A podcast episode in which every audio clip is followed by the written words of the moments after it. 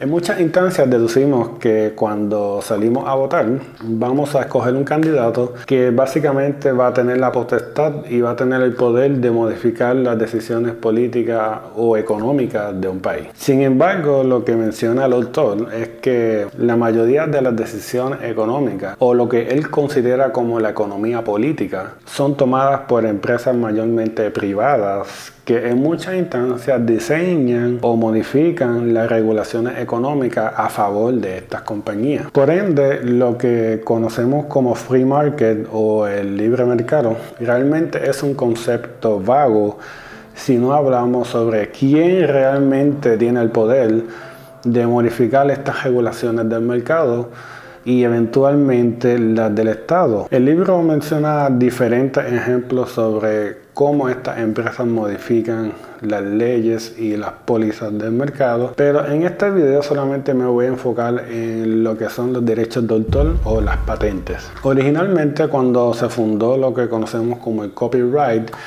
el derecho de autor es un término que viene desde la Edad Media, que significa right to copy, derecho a copiar. Esto se basaba porque obviamente como no existía la imprenta, la única forma de hacer una copia de un mapa o un libro que eran los dos objetos que tenían más patentes para esta época, era a través de una copia a mano. Por eso el concepto de derecho a copiar porque una persona tenía que sentarse y copiar el libro a mano para tener una copia. Y estas personas eran los únicos que tienen el derecho a copiar del trabajo original. Ahora, cuando surgieron las patentes, el autor era dueño de ese trabajo por 14 años y podía renovar la patente una vez con un total de 28 años. Ahora, con el pasar del tiempo y el surgimiento de la tecnología, estas leyes se fueron modificando. Para 1976, el Congreso extendió el derecho de autor a la vida del autor más 50 años. Y es decir, si tú escribiste este libro, pues tenías derecho a él mientras estabas vivo y una vez fallecía, tenía 50 años más.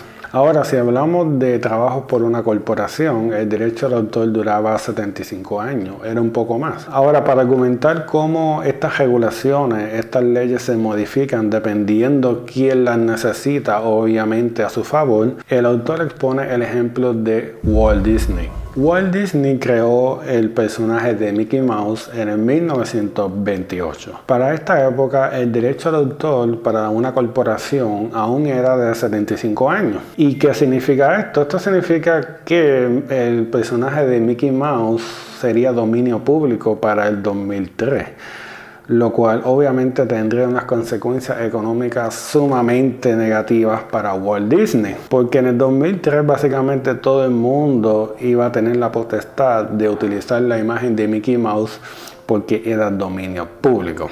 Sin embargo, esto no sucedió. En el 1998, el Congreso, por medio del Mickey Mouse Protection Act, añadió 95 años al personaje de Mickey Mouse. Por ende, no es hasta el 2023 que se supone que Mickey Mouse sea dominio público. Sin embargo, se han publicado diferentes artículos en donde se alega que Walt Disney tendrá el personaje de Mickey Mouse como un trademark, es decir, como una marca, como es decir Nike, Adidas o Lacoste.